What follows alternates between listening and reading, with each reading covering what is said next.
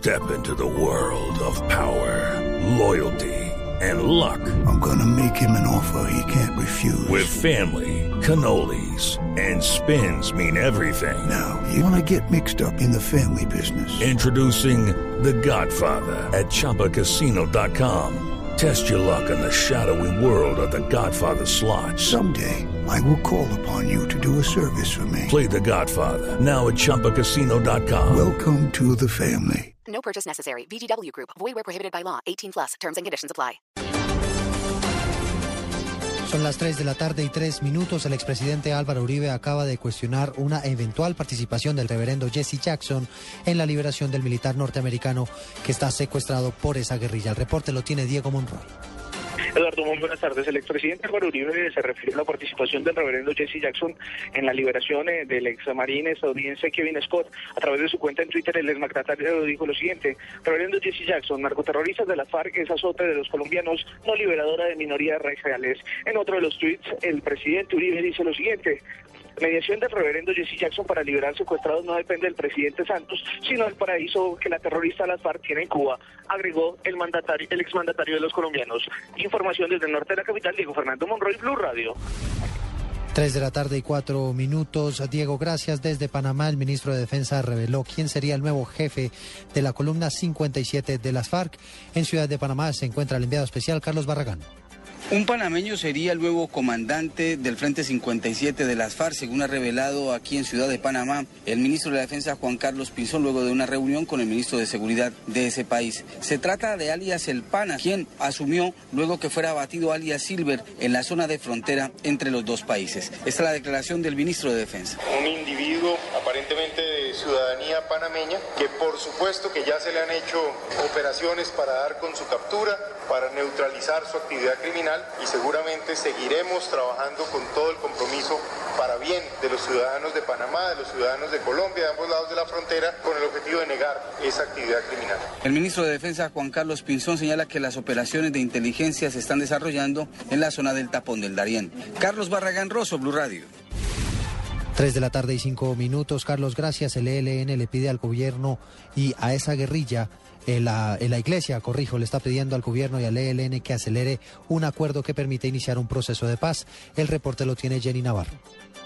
Tardes. En este comunicado en el que hace énfasis el ELN cinco puntos, dice estar dispuesto a iniciar ya diálogo con el gobierno del presidente Juan Manuel Santos, pero consideran que el tiempo no puede ser algo que se imponga como una camisa de fuerza. Monseñor Rubén Salazar, cardenal colombiano, habló así sobre este último comunicado del ELN. Que puedan pronto ponerse de acuerdo sobre la mecánica misma del diálogo, porque indudablemente una cosa es la disposición y otra cosa es ya encontrar los mecanismos, encontrar la metodología adecuada para que se pueda llevar a cabo los diálogos. Jenny Navarro, Blue Radio. Jenny, gracias y atención, hay noticia de última hora relacionada con el gabinete de Bogotá. ¿Qué fue lo que pasó, Daniela Morales?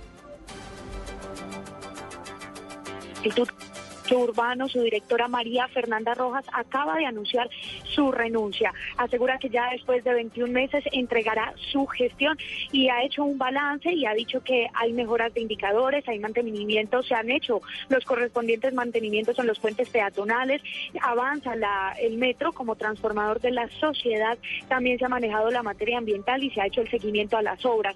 Ha dicho que el alcalde de la ciudad, Gustavo Petro, será quien anuncie, anuncie en las próximas horas quién será su reemplazo.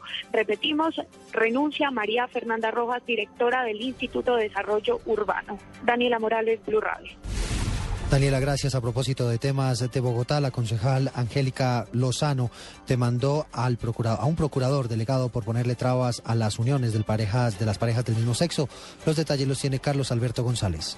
Angélica Lozano, concejal de Bogotá, demandó al procurador Gustavo Trujillo Cortés por abuso de autoridad. La concejal advirtió que el funcionario del Ministerio Público se ha encargado de poner trabas a través de múltiples recursos al matrimonio de parejas homosexuales. El, el procurador judicial ha abusado del derecho de la autoridad, ha cometido hostigamiento, una acción sistemática de persecución para impedir el derecho de las parejas homosexuales a casarse, a proteger las familias como lo ordenó la Corte Constitucional. La funcionaria recalcó que esas acciones de la Procuraduría fomentan la discriminación. Carlos Alberto González, Blue Radio. Tres de la tarde y ocho minutos y atención porque también hay noticia internacional de última hora. Fueron expulsados tres funcionarios norteamericanos de la Embajada de los Estados Unidos en Venezuela. Miguel Garzón. El presidente de Venezuela, Nicolás Maduro, anunció la expulsión de tres funcionarios de la Embajada de Estados Unidos en Venezuela, al parecer porque tiene pruebas, según él, el gobierno de Venezuela tiene pruebas de que estos funcionarios estarían reuniendo con, con miembros de la oposición para hacer planes desestabilizadores, como ya lo ha denunciado en ocasiones anteriores. Más adelante vamos a ampliar esta información desde Caracas. Miguel Garzón, Blue Radio. Y seguimos con noticias internacionales porque a partir de las 12 de la noche de hoy el gobierno federal de Estados Unidos se va a quedar sin recursos para financiar su funcionamiento. Desde Washington informa Daniel Pacheco. Eduardo, cerca de 700 mil trabajadores públicos no tienen sueldo mañana si hoy el Congreso no logra aprobar un presupuesto para el comienzo del año fiscal 2013. A esta hora parece que las negociaciones no darán fruto y el gobierno de Estados Unidos entrará en un cierre. Los mercados responden a esta parálisis legislativa del Estado de Estados Unidos con una fuerte caída. El índice Dow Jones pierde 0.8% hasta ahora. En Washington, Daniel Pacheco, Blue Radio. Noticias contra reloj en Blue Radio.